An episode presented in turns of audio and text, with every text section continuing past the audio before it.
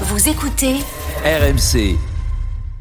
Alors, euh, il y a eu des infos mercato partagées tout à l'heure dans Génération After. Mais enfin, évidemment, les avis de Walid, Sofiane et, et Romain, c'est important. Mais j'aimerais bien quand même avoir les vôtres sur certains dossiers, euh, notamment sur le cas Cherki, euh, qui qui fait beaucoup parler aujourd'hui. L'éventualité Cherki au, au, au PSG. Tout à l'heure, Nico Jamin expliquait dans le détail les liens qui unissent le- la famille Cherki à la famille Bappé. Est-ce que c'est un, un hasard s'il y a donc cette Excuse-moi, moi je les ai pas entendus. Tu peux me décrire les liens? Parce que je pense qu'il y avoir besoin de compléments.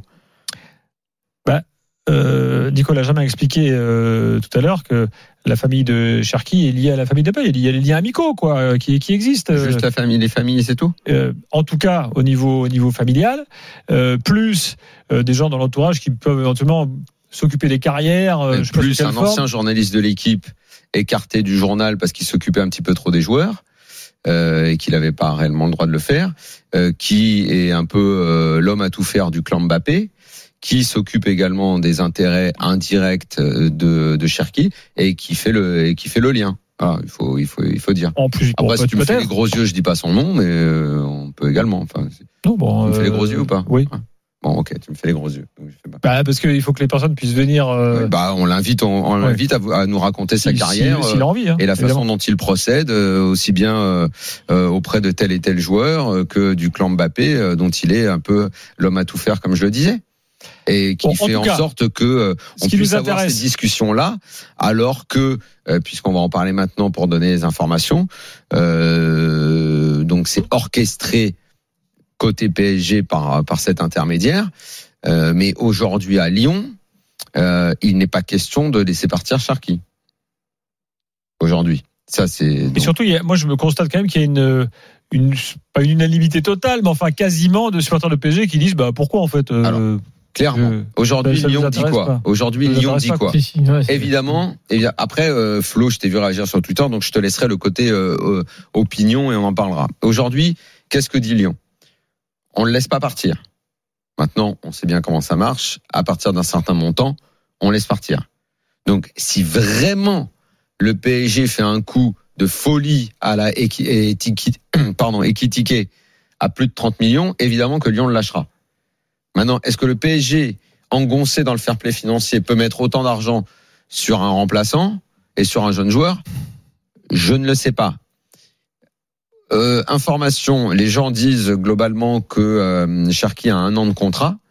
C'est pas tout à fait ça, parce qu'il y a une clause dans, le- dans son contrat euh, qui dit qu'en f- que s'il joue un certain nombre de matchs dans la saison, il a une autre année automatique.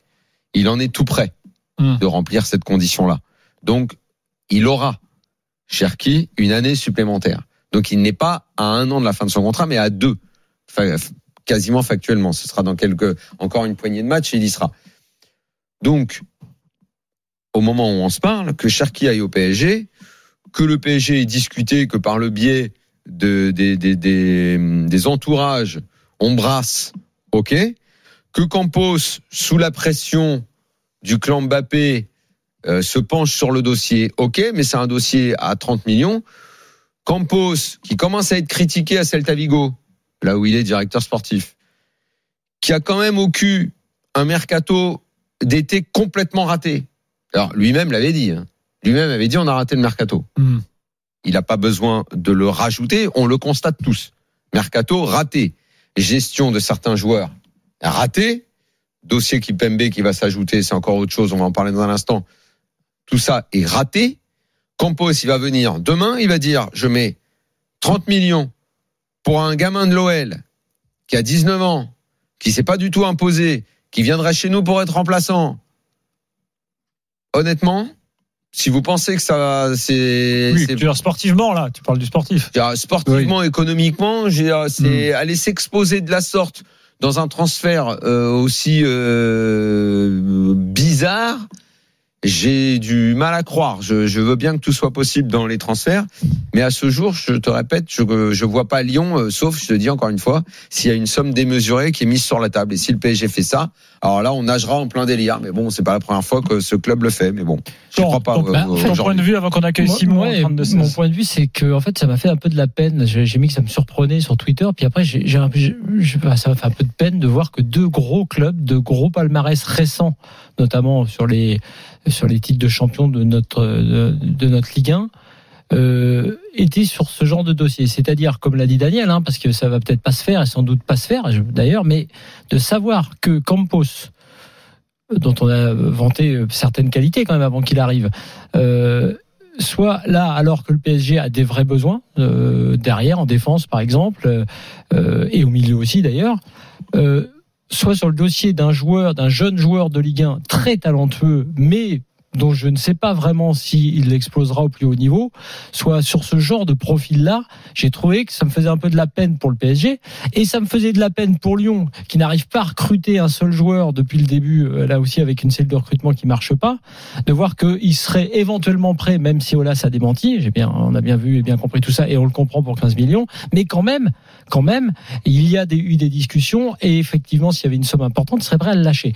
Je trouve que c'est assez symptomatique. Ouais. Attention, faut, précise, enfin, Campos ne s'intéresse au dossier que parce que on lui dit de s'intéresser. Oui, mais peu importe. Rien que ça, c'est du temps passé. Non, mais c'est dans l'ordre. Ça veut dire qu'il y a dans ce club des gens qui ont assez de poids pour dire euh, intéressez-vous à ce, à, à, ce joueur-là.